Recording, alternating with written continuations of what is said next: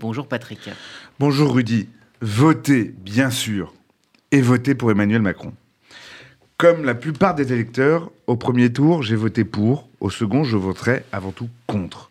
Je ne suis pas macroniste, ni en 2017, ni en 2022, je n'ai fait partie de ces électeurs du premier tour.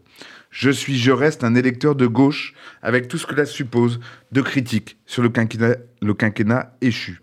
Je suis, je reste fâché de contribuer à une stratégie mortifère, celle du face-à-face avec Marine Le Pen, que le président a construite tout au long de son mandat, avec le risque de l'appauvrissement et de la disparition de notre système démocratique à terme. Ceci étant rappelé, oui, j'irai voter au second tour, et je voterai pour Emmanuel Macron. Marine Le Pen a progressé, dit-on. Elle s'est polissée, lit-on aussi.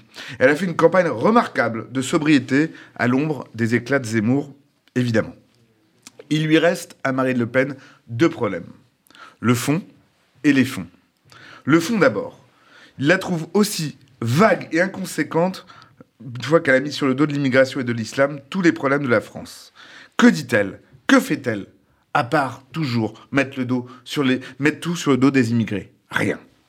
Quant à la question du gouvernement, elle semble s'y intéresser aussi peu et inversement que Emmanuel Macron, qui est à la tâche et ne bat pas campagne. Les fonds ensuite. Pour une candidate dite nationaliste, ses relations avec la Russie étaient déjà encombrantes. Elles sont dans une situation de guerre en Europe, d'immixtion de Poutine dans les élections occidentales, une cause qui devrait interdire, bien sûr aux républicains, mais à tous ceux qui se disent patriotes, de la soutenir. Des enquêtes montrent que les prêts jadis avancés à son parti sont détenus par les proches de Vladimir Poutine. Marine Le Pen est-elle tenue par des créanciers envahissants? C'est une grille de lecture possible, en tout cas, du vote au Parlement européen sur la situation en Ukraine avec les chaises vides du Rassemblement national.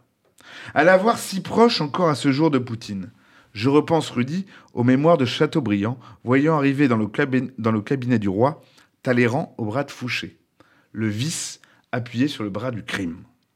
Mais revenons au 24 avril. La question n'est pas de discuter des mérites ou des faiblesses du président Macron. Ils sont tous les deux nombreux. Je préfère me plaindre pendant cinq ans de Macron que le regretter amèrement si Marine Le Pen devait être élue.